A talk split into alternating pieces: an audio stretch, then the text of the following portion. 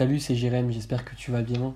Aujourd'hui, je vais te parler d'un sujet qui est le regard des autres et je vais te donner un conseil pour t'en foutre totalement. Alors, déjà, le regard des autres, c'est quoi par exemple? Par exemple, tu es dans la rue, tu marches tranquille et là, tu vois une personne, elle a des chaussures vraiment stylées que tu aimerais avoir depuis longtemps, que tu kiffes. Qu'est-ce que tu fais? Ni une ni deux, tu vas voir cette personne et tu lui dis Putain, tes chaussures, elles sont vraiment stylées. Euh, franchement, euh, t'as un style de ouf. Où est-ce que tu les as eues? Euh, Est-ce que, est que tu pourrais me dire où est-ce que tu les as achetées? J'aimerais trop avoir les mêmes. Et là, donc déjà, t'as sûrement refait la journée de cette personne. Même si tu voulais pas forcément la draguer, enfin tu voulais pas tirer quelque chose de cette personne ou tu voulais pas, t'avais pas d'intention derrière, mais tu voilà, tu l'as sûrement refait sa journée parce qu'elle a eu un compliment et que c'est inattendu. ce qui peut se passer, c'est que voilà, il y a des personnes dans la rue qui vont peut-être te regarder de travers, qui vont, euh, qui vont te juger, ou tu vas ressentir de la gêne, ou du, tu vas te sentir regardé.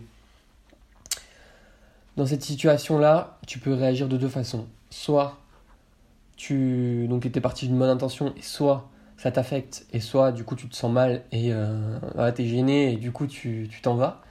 Soit, réponse 2, tu t'en fous complètement et tu passes au-dessus de ça et tu continues ta journée. Salut, merci mec, ciao, bonne journée. Salut, merci meuf, ciao, bonne journée.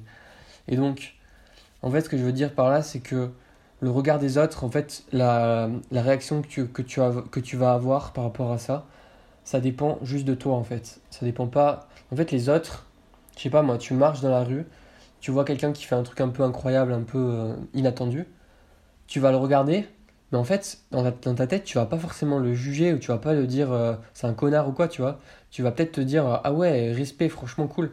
Mais la personne qui est en train de faire ces trucs-là, elle, elle te voit juste, elle voit juste qu'elle est regardée et elle va l'interpréter comme elle veut en fait. Elle va pouvoir se dire euh, ouais, ils sont en train de me juger et tout, c'est pas bien ce que je fais et tout, je devrais arrêter.